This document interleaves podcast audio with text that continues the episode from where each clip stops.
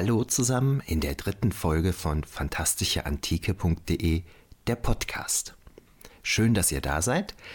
Womit beschäftigen wir uns heute? Heute beschäftigen wir uns zuerst mit der antiken Rezeption im Alltag, bevor wir uns mit Claudia unterhalten werden, die uns ein wenig was zu ihrem Bastet-Cosplay erzählen wird. Na, also Claudia ist als ägyptische Katzengöttin aufgetreten und wird uns ein bisschen davon berichten, wie dieses Cosplay zustande gekommen ist.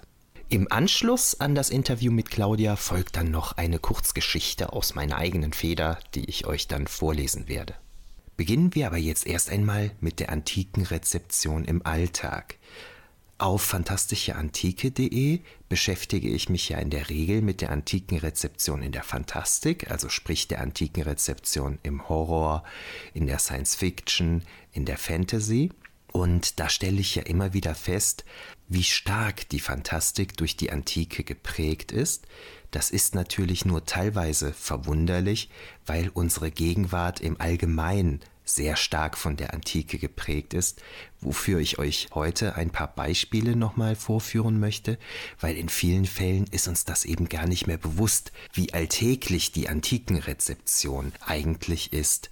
Das beginnt schon mit der Alltagssprache, um zum Beispiel mal mit zwei biblischen Beispielen anzufangen, zum Beispiel Methusalem. Methusalem kennt ihr alle, das war der Großvater des Noah, der 969 Jahre alt geworden ist.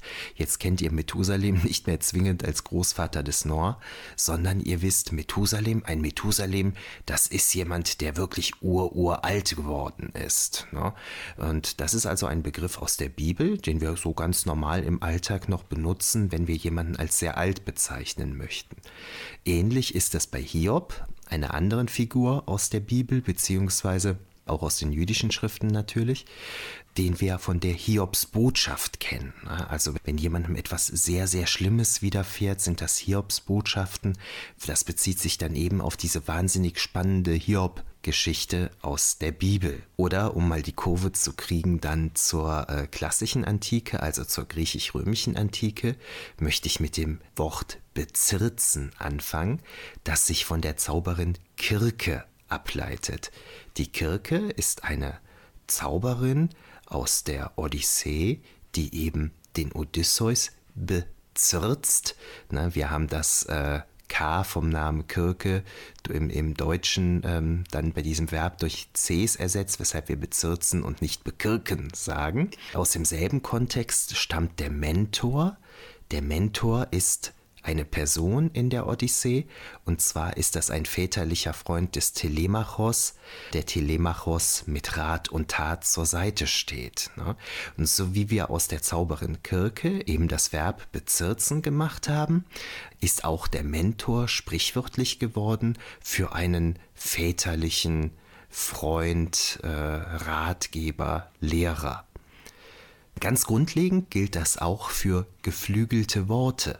Geflügelte Worte sind Begriffe, die wir immer wieder in der Ilias und der Odyssee lesen und wir bezeichnen damit heute konkrete Zitate, die zu Redewendungen geworden sind. Und in der äh, Odyssee und in der Ilias wird das einfach nur aufgeführt, um ja zu veranschaulichen, wie die Wörter vom Mund zum Ohr des Hörenden fliegen, geflügelte Worte. Na, das ist eben auch etwas, was wir einfach übernommen haben, was wir heute in der Alltagssprache noch verwenden, ohne uns noch Gedanken darüber zu machen, dass das eigentlich aus der Antike stammt. Kommen wir mal vom von der Alltagssprache zum Alltag allgemein. Ihr seht draußen bestimmt hin und wieder schon mal Dacias rumfahren, ne? also Dacia-Wagen. Der ein oder die andere von euch wird vielleicht wissen, dass Dacia eine rumänische Firma ist und diese Wagen, die leiten sich ab von dem antiken Volk der Daker. Also die Daker, die waren wahrscheinlich ein thrakischer Stamm und die haben eben ähm, vor der römischen Eroberung auf dem Gebiet des heutigen Rumäniens gelebt und spielen für das heutige rumänische Selbstverständnis eine sehr, sehr große Rolle. Und dementsprechend wurde damals im Kommunismus unter Ceausescu, dem die Daker sehr wichtig waren, eben auch die nationale Automarke danach benannt, Dacia. Ne? Das heißt also, es ist im Prinzip so, als würden wir in Deutschland äh, in Germanias rumfahren. Ne? Eine ganz spannende Sache. Also das fährt hier ständig durch die Gegend. Ähm, wir denken aber gar nicht mehr darüber nach, dass es eigentlich Antikenrezeption ist. Ähnlich ist das bei der Apotheke. Ihr kennt alle das Zeichen der Apotheke. Das ist dieser Stab mit der Schlange drumrum. Und das ist der Stab des Asklepios. Asklepios ist ein antiker Heilgott gewesen, ein Sohn des Apollon. Und es ist natürlich klar, dass die Apotheken dessen Zeichen nutzen, ne, eben als Sinnbild für die Heilkraft dieses antiken Gottes. Das finde ich immer sehr, sehr spannend, weil wir ja nur seit 2000 Jahren christianisiert sind und Jesus von Nazareth in der Bibel ja ebenfalls als Heilgott auftritt, na, machen wir aber nicht. Wir verlassen uns weiter auf den guten alten Asklepios und nutzen lieber dessen Symbol für unsere Apotheken, anstatt ein christliches Symbol zu verwenden, finde ich persönlich aus traditionellen Gründen sehr schön. Anderes Beispiel aus unserem Alltag ist der Hermes-Paketbote. Ne? Ihr kennt alle Hermes als den geflügelten Gotterboten. Insofern ist es natürlich auch äh, ja, folgerichtig, dass sich dieser Paketdienst eben wie der griechische Gott als Hermes bezeichnet. Anderer Fall Apollo-Optik. Das nimmt Bezug darauf, dass der Gott Apollon eben als ein ausgezeichneter Bogenschütze gilt. In den Texten steht da oft sowas von der fern hinzielende Apollon etc. Ne? Also Apollo hat wahnsinnig gute Augen und wenn ihr zu Apollo-Optik geht, habt ihr dann eben Augen wie dieser großartige Bogenschütze. Die Hochzeitsmesse ist passenderweise nach Hera benannt, ne, der Frau des Zeus und äh, äh, Göttermutter und Göttin der, der, der, der Ehe, der Hochzeit etc. Das passt. Genauso passt es natürlich, dass die Erotikmesse die Venus heißt, die sich eben nach der Göttin der, ähm, der, der ja die Göttin der Schönheit und der Liebe benannt hat. Ihr seht jetzt abweichend von den griechischen Namen, die wir bisher hatten, ist Venus dann mal eine lateinische Variante. Hinzunehmen könnte man noch Demeter, diesen Bioanbauverein. Demeter ist ja eine Göttin, die für Fruchtbarkeit, Getreide, Jahreszeiten steht. Na, insofern natürlich auch sehr schön und passend, dass sich dieser Verein nach dieser Göttin nennt. Was ich persönlich immer wahnsinnig toll fand, ich weiß gar nicht, ob ihr das heute noch kennt, also die jüngeren Generationen, und zwar hatten wir ja damals noch, wir alten Leute, die Möglichkeit, mit unseren Rechnern CDs zu brennen. Das heißt, wir hatten ein Laufwerk, das als Brenner fungierte und da konnten wir dann Rohlinge hineinlegen und diese brennen, ne, bei CDs, später auch bei DVDs. Und das Programm, mit dem man das damals so standardmäßig machte, hieß Nero Burning ROM was ich unglaublich gewitzt finde. Na, also man hat das vom Brennen der CD, das Burning genommen, ja, und man burnt ja eben eine CD-ROM, also ROM, ja, und wer verbrennt Rom? Nero natürlich. Ne? Also ähm, heutzutage geht die Wissenschaft davon aus, dass das nicht stimmt, dass Nero das war, der damals diesen Brand von Rom zu verantworten hatte. Aber das tut ja nichts zur Sache. Ne? Das ist einfach ein toller Witz. Nero Burning Rom finde ich unglaublich genial ja, die Leute, die sich das haben einfallen lassen, die verdienen eigentlich einen Orden dafür. Unglaublich cool. Wo wir gerade im Computerbereich sind, haben wir natürlich noch die Trojaner, also diese schönen äh, Virenprogramme, die wir alle gar nicht haben wollen ne, und die quasi so durch die Hintertür eben Zugriff auf unsere Rechner nehmen, was sich dann ableitet, mal wieder von Odyssee und äh, Ilias, nämlich dem trojanischen Pferd, durch das die Griechen Troja einnehmen Ne? Da hat man das dann auch schön aufgenommen. Da können wir übrigens mal einen kleinen äh, Schwenk zur Fantastik machen. Ihr kennt ja alle aus Ghostbusters 1 Sul, diesen erfundenen mesopotamischen Halbgott, den Torwächter. Den findet ihr auch in der Computerbranche bzw. In, der, äh, in der IT als Gateway Service. Na, was ja ganz schön ist, weil Sul eben der Torwächter ist, ist er auch ähm, in der IT ein Gateway Service, was ich sehr schön finde gemacht finde. Manchmal könnte man vielleicht auch den Eindruck haben, dass je häufiger wir bestimmte Begriffe oder Wörter benutzen, desto, desto mehr haben wir vergessen, was eigentlich der antiken Bezug hinter diesen Wörtern ist. Da möchte ich jetzt als Beispiel mal unsere Monatsnamen nehmen. Da haben wir ja bekanntlich als ersten den Januar. Der Name des Monats Januars leitet sich ab vom Gott Janus, dem Schirmherr der öffentlichen Tore und Durchgänge, das ist eben der Gott des Anfangs. Darauf folgt der Februar, was sich ableitet von Februare, reinigen Sühnen, das hängt damit zusammen, dass am 15. Februar bei den Römern so ein, ähm, ein Reinigungsritus durchgeführt wurde. Darauf folgt dann der März, der benannt ist nach dem Kriegs- und Landwirtschaftsgott Mars. Und der März als Frühling ist eben der Kriegsbeginn. Also in der Antike konnte man, oder konnte man natürlich schon, hat man aber oft nicht im Winter Krieg geführt, sondern von Frühling bis Herbst war ähm, so die Phase, in der Kriege geführt wurden, während man im Winter sich in der Regel ins Winterlager zurückgezogen hat. Und somit beginnt eben mit dem März dann auch die, die, äh, die Zeit des Krieges, ebenso wie natürlich das Erwachen der Natur. Und insofern ist das ja eigentlich auch gar nicht so unpassend, dass Mars sowohl ein Kriegs- als auch ein Landwirtschaftsgott ist. Auf den März folgt dann der April, das ist der zweite, der folgende Monat, also in Bezug auf den Frühlingsanfang. Und der nächste Monat ist dann der Mai. Da sind wir uns nicht so ganz sicher. Der ist entweder benannt nach der Göttin Maya oder nach den Majores, also den Älteren. Während der Folgemonat, der Juni, da haben wir dasselbe Phänomen, da sind wir uns nicht ganz sicher. Der ist entweder benannt nach der Juno, das ist die Göttin der Geburt und der Ehe, also die griechische Hera, von der wir ja eben schon mal gesprochen haben. Na, also der Juni ist entweder nach Juno benannt oder nach den Juniores, den Jüngeren. Wissen wir nicht so genau. Sicher sind wir uns wiederum beim Juli, der bekanntlich nach Gaius Julius Caesar benannt worden ist. Bis 44 vor Christus hieß dieser Monat einfach Quinctilis, also fünfter, und ist dann aber eben zu Ehren des Gaius Julius Caesars in Juli umbenannt worden. Genauso verhält es sich natürlich mit dem August, der bis 9 vor Christus einfach Sextilis hieß, also Sechster, dann aber zu Ehren des Octavian Augustus eben in August umbenannt wurde. Es folgen September, Oktober, November, Dezember, die einfach Zahlwörter sind. September ist der siebte, Oktober ist der achte, November ist der neunte, Dezember ist der zehnte. Wie kommt das aber jetzt? Der September ist doch bei uns der neunte. Warum ist das dann im, im, im, römischen Kalender und vom Wort her der siebte? Der Oktober ist doch bei uns der zehnte, obwohl er eigentlich der achte heißt.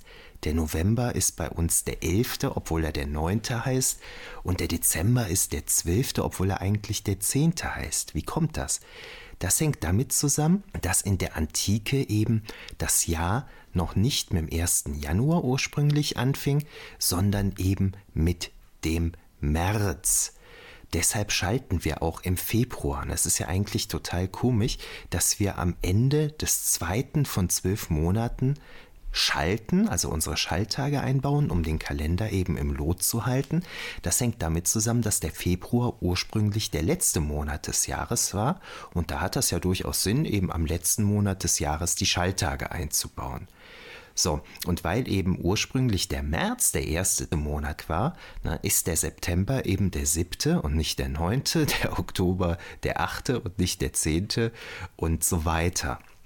Wir wissen, dass die römischen Konsuln ab 153 vor Christus ihr Jahr nicht mehr, äh, ihr, ihr Amt nicht mehr im äh, März angetreten haben, sondern am 1. Januar. Das hing damit zusammen, dass das römische Reich halt immer größer geworden ist und mit dieser Ausdehnung fanden die Kriege halt teilweise auch immer weiter von Rom entfernt statt, weshalb es natürlich auch ein ganz anderer logistischer Aufwand war, die Truppen dorthin zu bringen. Wenn die Konsuln dann erst im März ihr, ähm, ihr Amt antraten, dann erst die Truppen ausgehoben haben, dann mit den Truppen dahin gefahren sind und so weiter, da konnte man ja, wenn man ankam, fast schon wieder einpacken und ins Winterlager ziehen. Ne? Deshalb hat man das irgendwann auf den 1. Januar vorverlegt. Dadurch hatte man dann mehr Zeit, das alles ähm, zu planen.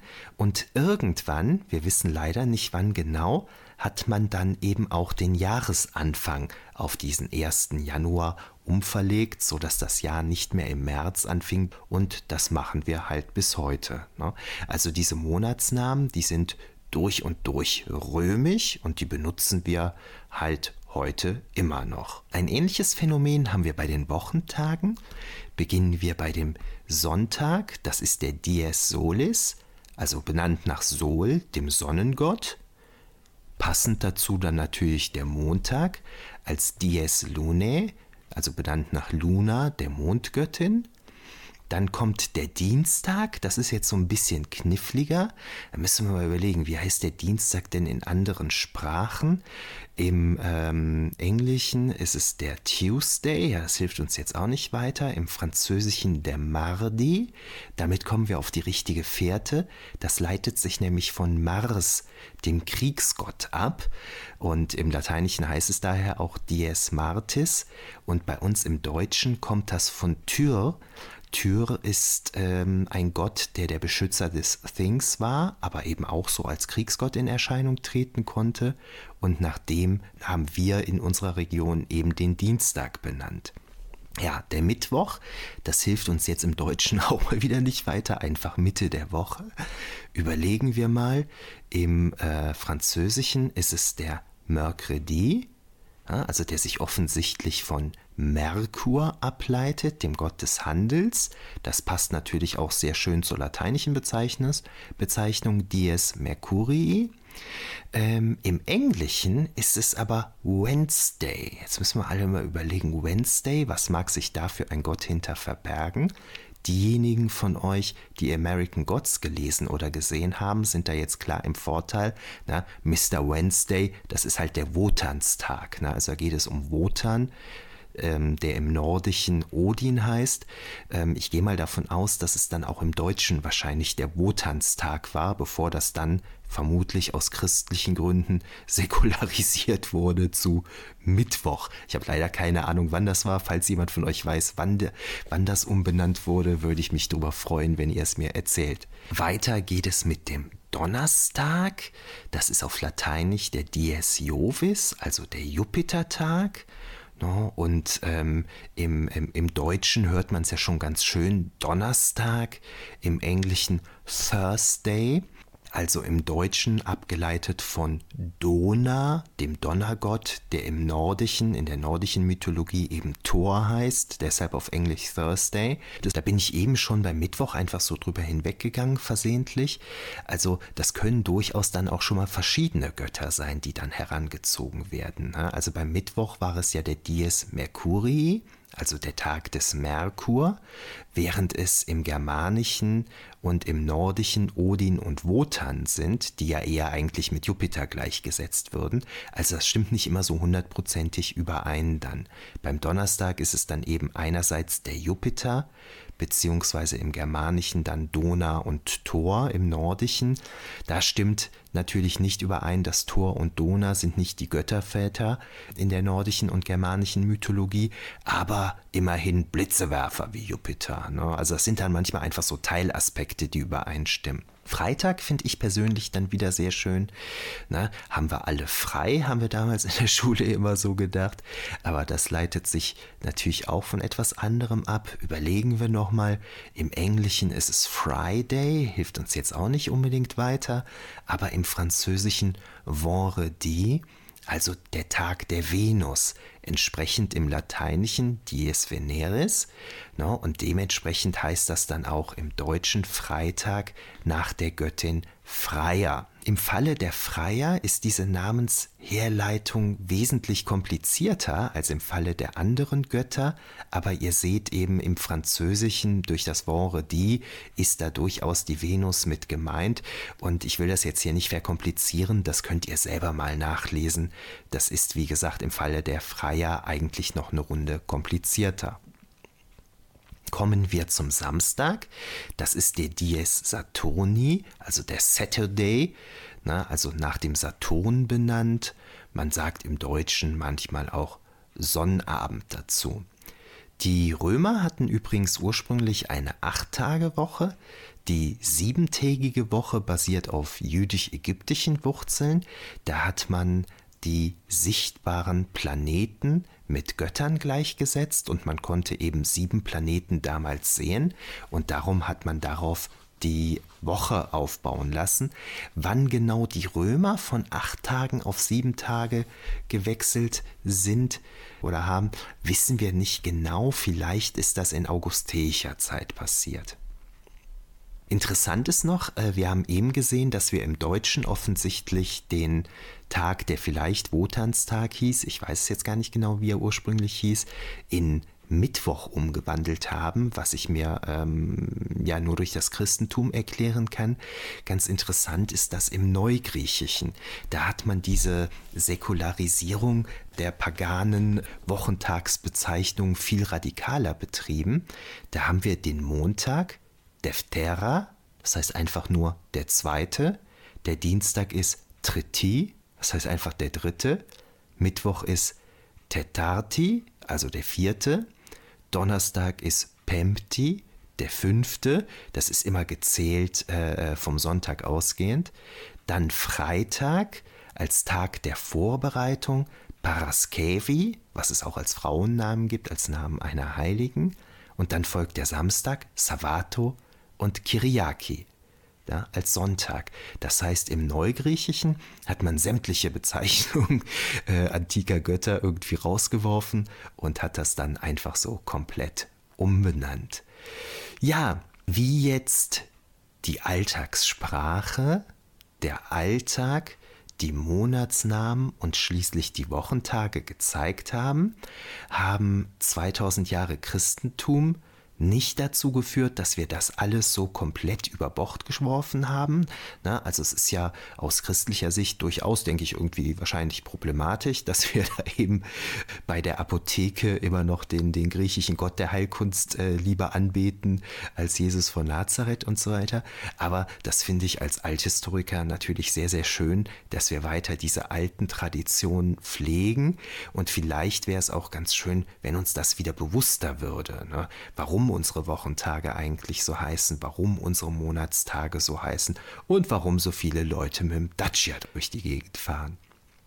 Gut, das zur antiken Rezeption im Alltag. Jetzt gehen wir mal ganz kurz in die Pause, um dann die Claudia dazu zu schalten. Bis gleich.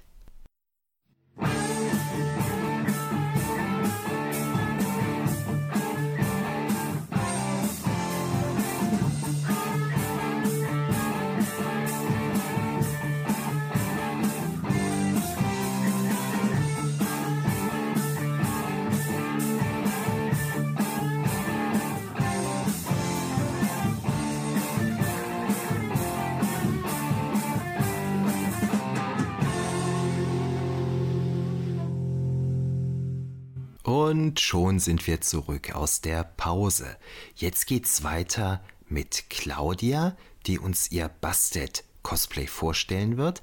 Wir haben in der letzten Episode von fantastischeantike.de der Podcast mit Selina, also Dr. Schnurrer, gesprochen, die ihr Anubis-Cosplay vorgestellt hat und Claudia ist mit ihrem Bastet-Cosplay zusammen mit Selina unterwegs gewesen und wird uns jetzt aufbauend auf dem, was uns Selina in der letzten Sitzung erzählt hat, eben erzählen, wie ihr Cosplay zustande gekommen ist. Falls ihr also Episode 2 nicht gehört habt, hat das gegebenenfalls Sinn, sich das nochmal anzuhören, weil vieles, was Claudia jetzt sagen wird, darauf aufbaut. Ja, hallo Claudia, freut mich, dass du hier bist. Dann erzähl uns doch mal, wie ist das mit deinem Cosplay zustande gekommen?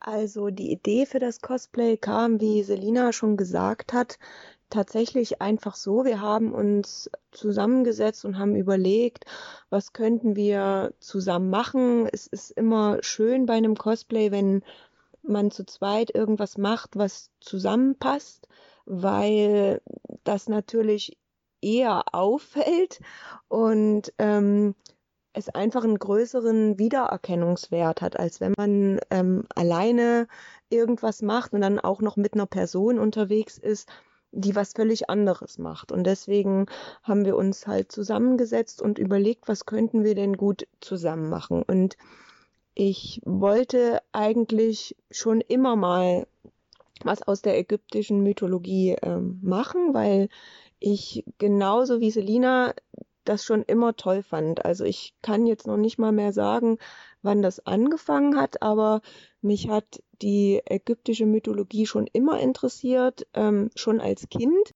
Und das hängt wahrscheinlich damit zusammen, dass die meisten ägyptischen Götter als Tiere dargestellt werden. Das hat natürlich einen besonderen Reiz, vor allen Dingen, wenn man noch ein Kind ist. Das ist irgendwie nicht so langweilig wie manch andere Gottheiten und man findet das dann halt eher interessant. Es ist so, dass ich auch schon mal selbst in Ägypten war und mir das dort vor Ort anschauen konnte und das hat mich nachhaltig begeistert, sagen wir mal so. Also das mal vor Ort zu sehen, diese Anlagen, diese Tempelanlagen, diese Bauwerke, das ist einfach Wahnsinn, was diese Menschen damals alles auf die Beine gestellt haben. Und das ähm, finde ich halt auch super interessant. Und ähm, ich finde die Vorstellung halt schön, dass man für jedes oder für jede, für jede Lebenslage sozusagen eine eigene Gottheit hat, weil mir das Gefühl, mir das so das Gefühl gibt, dass das alles nicht selbstverständlich ist, sondern die sind halt im Grunde dankbar für alles, was im Leben so passiert, was man braucht, ähm, Fruchtbarkeit, Liebe, auch die dunklen Seiten, der Tod, ähm, wie Selina das schon gesagt hat.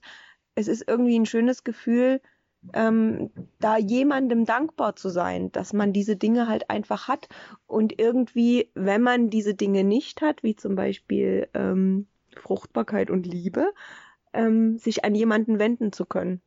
Das ist irgendwie nett, ein schönes Gefühl. Und ähm, wir hatten uns dann halt überlegt, was könnten wir da äh, gut äh, umsetzen. Es muss ja dann auch immer unseren Fähigkeiten entsprechen.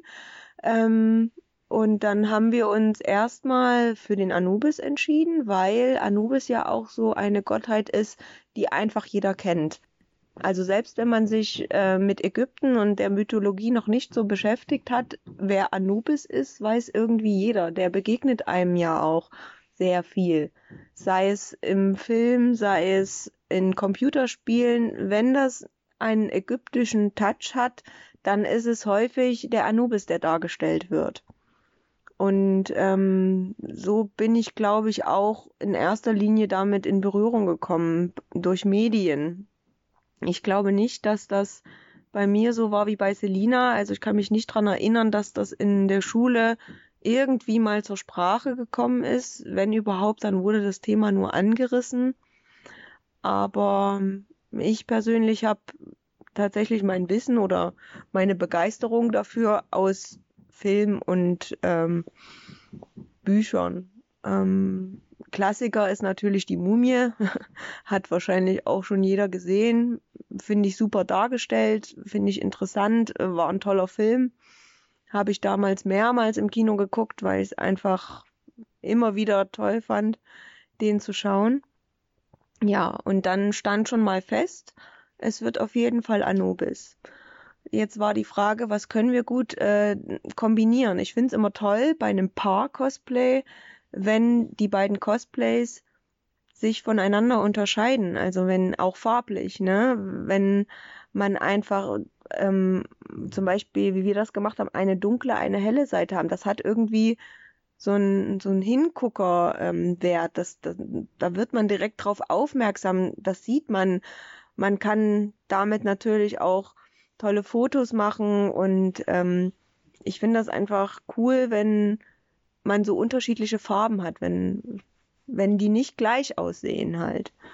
Und was würde besser zu dem Todesgott passen als eine Göttin, die bastet, die für Liebe und Fruchtbarkeit steht. Also das komplette Gegenteil. Das kann man dann natürlich auch vom Cosplay her super darstellen, eben wie wir es gemacht haben dunkel und düster und hell und freundlich. Hinzu kommt, dass ich ähm, die Bastet schon immer cool fand, weil ich ein mega Katzenfan bin. Ich habe selbst auch eine Katze. Und ähm, die kann man halt sehr schön dem Anubis an die Seite stellen. Witzigerweise werden die auch sehr oft zusammen dargestellt. Also jetzt nicht in der ägyptischen äh, Mythologie, sondern tatsächlich auf Fanarts. Das ähm, habe ich so, im, während ich so ein bisschen recherchiert habe, halt auch für das Kostüm ähm, gesehen, halt, dass viele Fans der ägyptischen Mythologie ähm, die beiden sehr oft zusammen darstellen. Auch in verfänglichen Posen, nennen wir es mal so. Ähm, aber irgendwie scheinen die Leute ähm, diese beiden halt als Paar wahrzunehmen, was halt vielleicht auch an den Tierarten liegt, ne? Katze und Hund beziehungsweise Schakal. Das passt natürlich auch. Er ist eine männliche Gottheit, sie ist eine weibliche Gottheit sie stellen beide das absolute Gegenteil voneinander dar und das ist ja auch oft so, dass man sagt, Gegensätze ziehen sich an oder passen sehr gut zusammen und ähm, deswegen war das dann eigentlich klar, dass ich die ähm, Bastet verkörpern möchte und werde. Okay, das fand ich jetzt schon mal super spannend. Also einmal natürlich, das ist ja naheliegend, der Tierbezug, da viele ägyptische Gottheiten ja eben diesen Tierkopf haben. Und bei dir als Katzenfan, klar, bietet sich das dann mit Bastet natürlich an. Aber natürlich wahnsinnig spannend, was du sagtest, dass ihr eben diese Idee mit dem Paar-Cosplay hattet und dass deshalb Bastet natürlich sehr gut zu Anubis passt, aus den Gründen, die du gerade genannt hast, was ja dann durchaus auch so eine ja, partnerschaftliche äh, Ebene oder Beziehung haben kann. Äh, das finde ich total spannend. Auch dann diese Idee, dass der eine, beziehungsweise äh, bei euch jetzt, da ihr Frauen seid, dass die eine dann eben sehr dunkel ist und die andere etwas, etwas helles, buntes vertritt und so weiter. Das gefällt mir sehr, wie viel Gedanken ihr euch dazu macht. Ne? Das finde ich eine super tolle Sache. Und Bastet dann als Göttin der Liebe und Fruchtbarkeit passt ja tatsächlich dann so als Gegenpart wunderbar zu Anubis, dem Gott des Todes. Spannend ist natürlich auch, dass du in Ägypten gewesen bist, dir das da alles angeguckt hast. Ich selber bin leider noch nicht da gewesen, aber das kann ich mir schon vorstellen, ne? wenn man da vor den Pyramiden steht, die ja, wenn ich mich gerade nicht sehr irre, das letzte noch vorhandene Weltwunder der Antike sind. Ne, also das, äh, das kann ich mir schon vorstellen, dass man da wahnsinnig beeindruckt ist, weil, äh, wenn man das sieht. Und für mein Projekt ist jetzt natürlich wieder sehr aufschlussreich, was du sagst, dass dein Wissen anders als bei Selina nicht aus der Schule stammt, soweit du dich erinnerst, sondern eben aus Filmen und Büchern.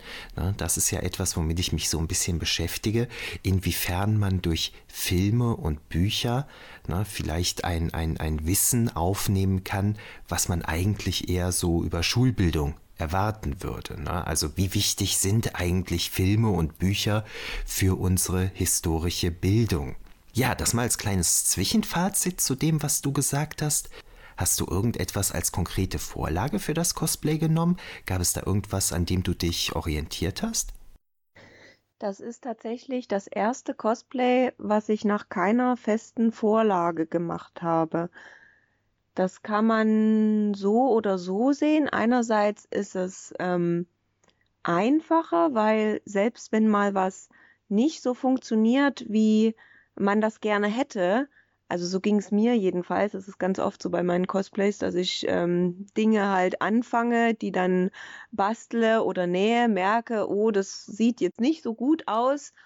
Und ähm, die Sachen natürlich dann im Fall einer Vorlage verwerfe.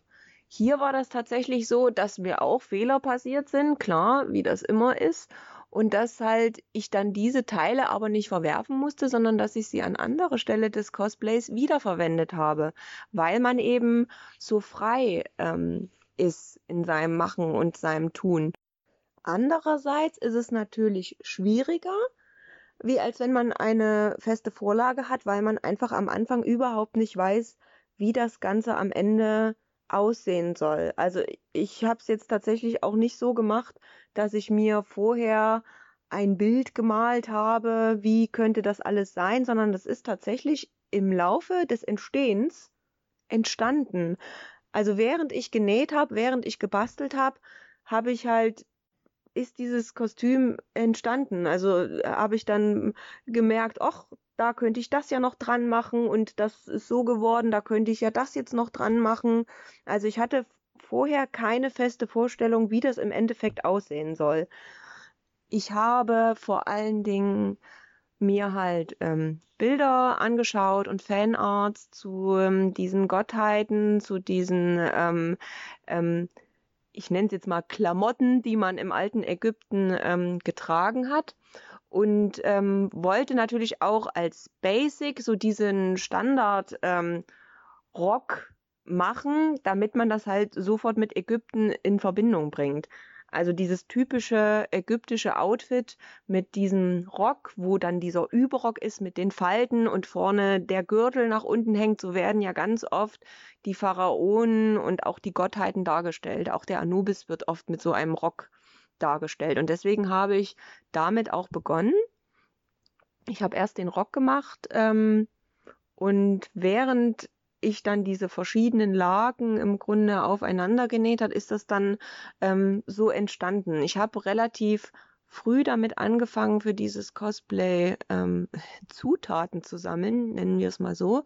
Und zwar war ich äh, viel auf Flohmärkten und habe dann einfach nach, nach Goldschmuck und nach ähm, ja, Accessoires gesucht, die ich halt einfach ähm, da dran basteln kann. Ähm, und so hatte ich dann ein riesiges Sammelsorium aus ähm, Stoff, aus ähm, Bastelkram, den ich dann am Ende dann im Grunde zusammen verarbeitet habe. Glück hatte ich tatsächlich mit dem Kopfteil, also mein Kostüm besteht ja aus dem Kopfteil, aus ähm, dem Rock und ähm, aus ähm, dem Mieder, sage ich jetzt mal. Ähm, und ich hatte sehr großes Glück mit dem Kopfteil, weil ich diese Maske tatsächlich in einem Karnevalsladen gefunden habe. Ähm, dort wurde sie als schwarze Fledermausmaske verkauft. Und als ich die gesehen habe, dachte ich so, genial, das kann ich tatsächlich für mein Bastet-Kostüm äh, benutzen, weil es eher nach einer Totenkopfkatze aussieht als nach einer Fledermaus. Und ähm, deswegen habe ich die dann im Grunde schon mal mitgenommen. Dann habe ich, wie gesagt, mit dem Rock habe ich angefangen. Die Farben sind eigentlich sehr typisch. Also auf vielen Bildern und Fanarts wird gerade weiß mit diesem dunkelblau und mit dem Gold kombiniert. Und da das natürlich auch ein schöner Kontrast zu dem Schwarz von dem Anubis ist, habe ich gedacht, das ähm, passt, denke ich, ganz gut und es ist nicht so bunt. Ne? Also es ist ganz oft so, dass man sich dann in, in diesem zu viel ähm, verliert. Also ich wollte es halt dann auch nicht übertreiben und habe mich dann, wie gesagt, für diesen Satinstoff äh, entschieden, der halt auch so ein bisschen glänzt, ein bisschen hochwertiger einfach aussieht. Und ähm, ich das halt ganz gut fand, wie gesagt, um so eine Gottheit halt darzustellen. Als dann der Rock ähm, fertig war, habe ich mich dem Oberteil halt gewidmet und habe dann auch nochmal so geschaut. Die ähm, Bastet wird sehr oft mit diesem Skarabäus halt dargestellt. Auch wenn sie als sitzende Katze dargestellt wird, hat sie immer am Hals ähm, ein, ein Halsband mit einem Skarabäus. Und deswegen habe ich dann halt so einen großen Skarabäus selbst ähm, gebastelt aus Modelliermasse und den dann vorne auf dem Bruststück sozusagen ähm, festgemacht. Und die, der, der, Kopfschmuck, der war eigentlich ähm, tatsächlich ein Zufallsprodukt. Ich wusste noch nicht so richtig, was ich mit dieser Maske, die ich da erworben hatte, anfangen sollte. Und dann habe ich, während ich den Rock gebaut habe, ähm, einen Fehler gemacht. Ich habe mich da vernäht, das sah dann alles nicht so aus, wie ich das gerne hätte. Und aus diesem Stück Stoff, den ich dann da versemmelt hatte, habe ich das Kopfteil gemacht. Und das war einfach Zufall. Ich habe das da dran gehalten und dachte, ach, das könnte aber gut aussehen.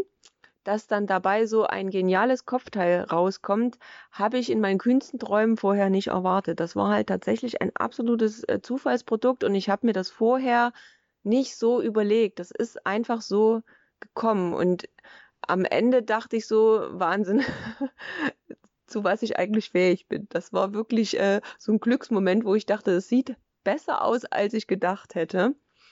Ja, und ähm, vielleicht noch so ähm, als kleiner Hinweis, Selina und ich haben bis zur Convention nicht gewusst, wie wir gegenseitig aussehen. Wir haben uns halt ähm, ja vorher festgelegt. Wir, ich mache das halt sehr bunt und, und, und farbenfroh und sehr ähm, glamourös und äh, Selina dann halt eher dunkel und düster. Das wussten wir schon, aber wie es im Endeffekt dann aussieht, haben wir erst am Tag äh, der Convention gesehen und es war halt irgendwie total genial. Also es war genauso, wie wir uns das vorgestellt haben, nur dass wir es halt vorher nicht wirklich gesehen haben äh, zusammen. Und das war echt so ein Wow-Effekt. Das war total klasse. Ja, und ähm, dann habe ich halt einfach noch so, ja, so Modeschmuck, den man halt dann so sich die Monate vorher einfach so zusammengeheimstert hatte. Die habe ich dann halt einfach noch hier und da einfach ein bisschen ähm, kombiniert. Das Schwänzchen noch hinten dran. Und fertig war das Kostüm tatsächlich. Und äh, im Nachhinein muss ich sagen, diese, diese ganze Zeit, während ich da dran gebastelt habe und so, das war so toll, weil man an sich einfach so ausleben konnte und einfach an nichts gebunden war.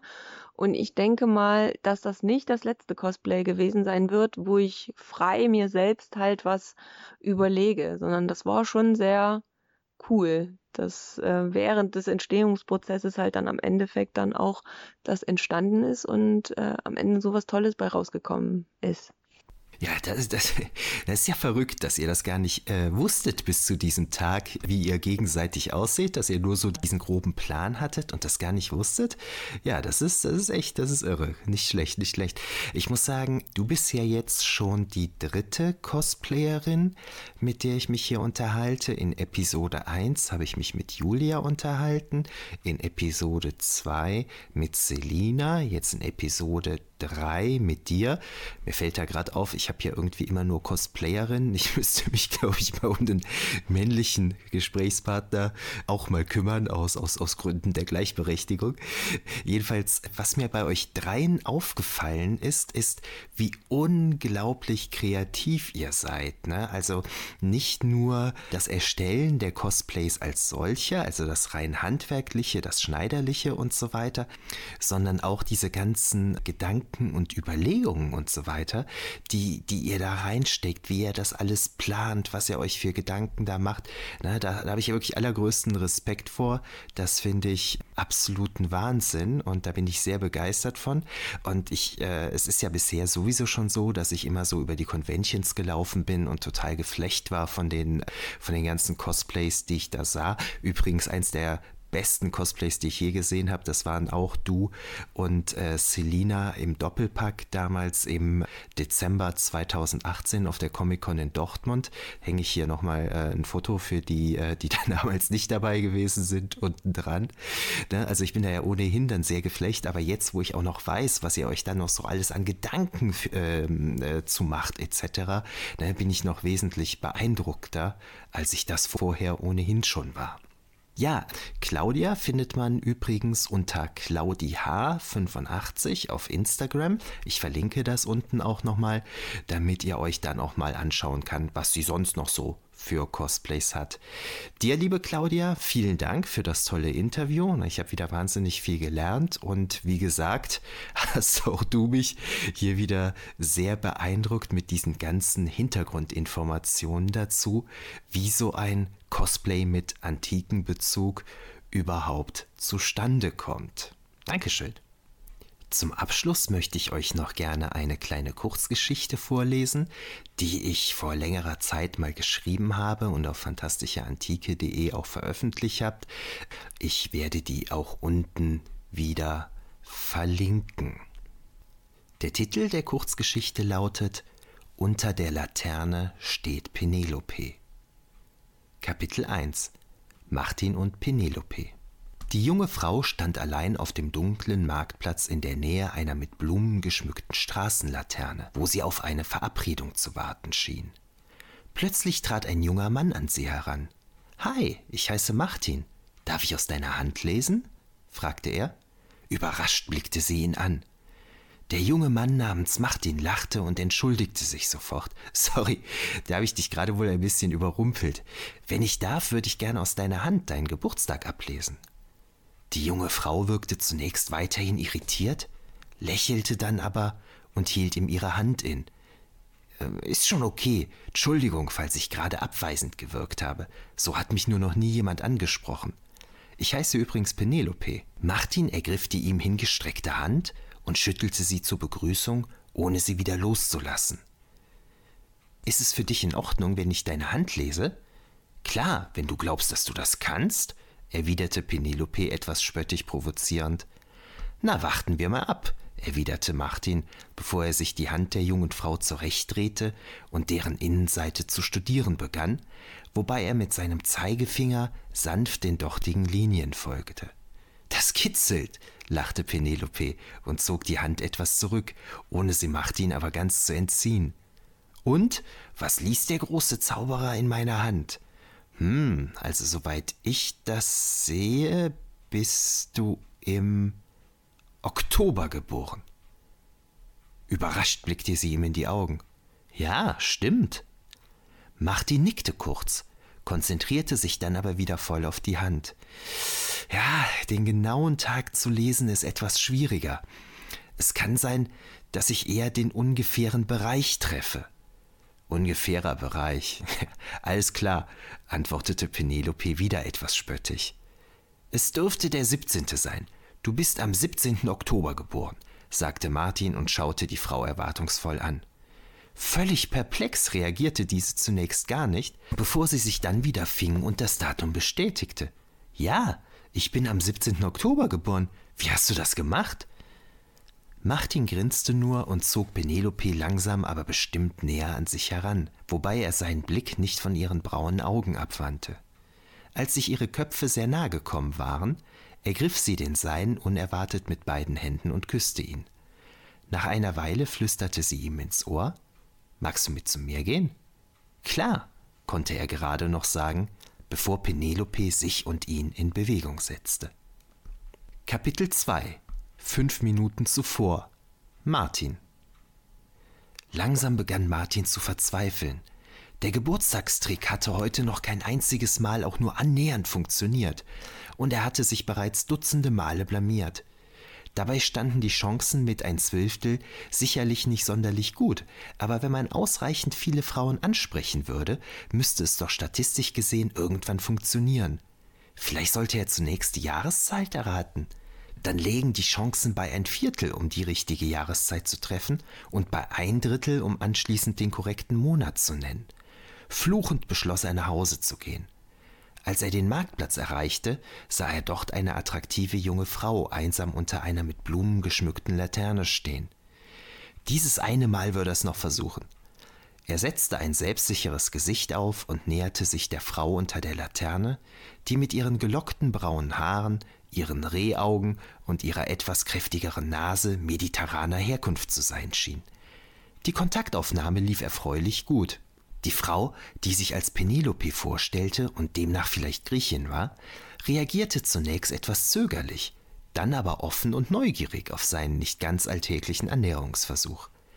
Als er ihre Innenhand betrachtete, setzte er ein ernstes Gesicht auf, als versuche er eine lateinische Inschrift zu entziffern. Nachdem er eine Weile überlegt hatte, welchen Monat er nun nennen sollte, entschied er sich schließlich für den Oktober, der ihm mit seinem milden Herbstwetter immer schon der liebste Monat gewesen war. Als Penelope den Monat erstaunt bestätigte, konnte er es kaum fassen.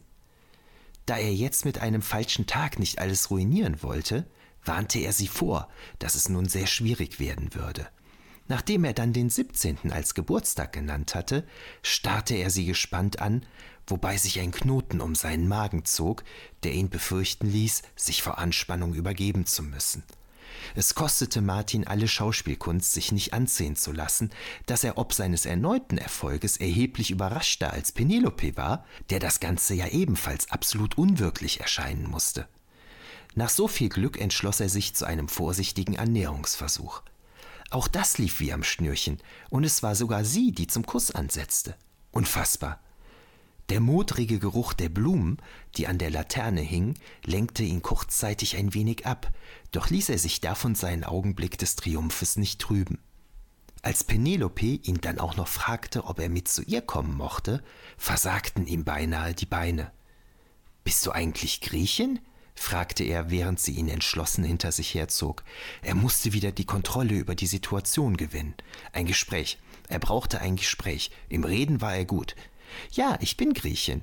Penelope Lamiadou heiße ich mit vollem Namen. Ich bin aus Korinth, antwortete sie und zog ihn in einen Hausflur. Drittes Kapitel. Fünf Minuten zuvor. Penelope. Da sie Vergangenes gerne schnell hinter sich ließ, wechselte sie regelmäßig ihren Wohnort und war noch neu in dieser Stadt. Heute war der erste Abend, an dem sie hier ausging. Der Marktplatz schien gut zu sein. Der Platz unter der Laterne setzte sie optimal in Szene. Günstig waren auch die vielen Blumen, die in Töpfen an der Laterne hingen und kräftig dufteten. Endlich kam ein junger Mann auf sie zu. Er sah durchaus gut aus. Trainierter Körper, sympathisches Gesicht, ziemlich lecker. Als er sie nach ihrem Namen fragte, stellte sie sich als Penelope vor. Diesen Namen fand sie immer ziemlich passend, wenn sie auf einen Mann wartete. Sie hatte schon viel erlebt, daher passierte es selten, dass sie etwas überraschte. Der Annäherungsversuch des jungen Mannes, der sich Martin nannte, war aber selbst für sie etwas Neues, das, auch wenn es eigentlich keine Rolle spielte, eine gewisse Neugier in ihr weckte. Dennoch musste sie nun gut auf sein Spiel eingehen und überzeugend agieren. Es war nur ganz kurz zu sehen, blieb ihr aber keineswegs verborgen. Dieser klitzekleine Moment voller Überraschung und Erleichterung, als sie ihm bestätigte, im Oktober geboren zu sein.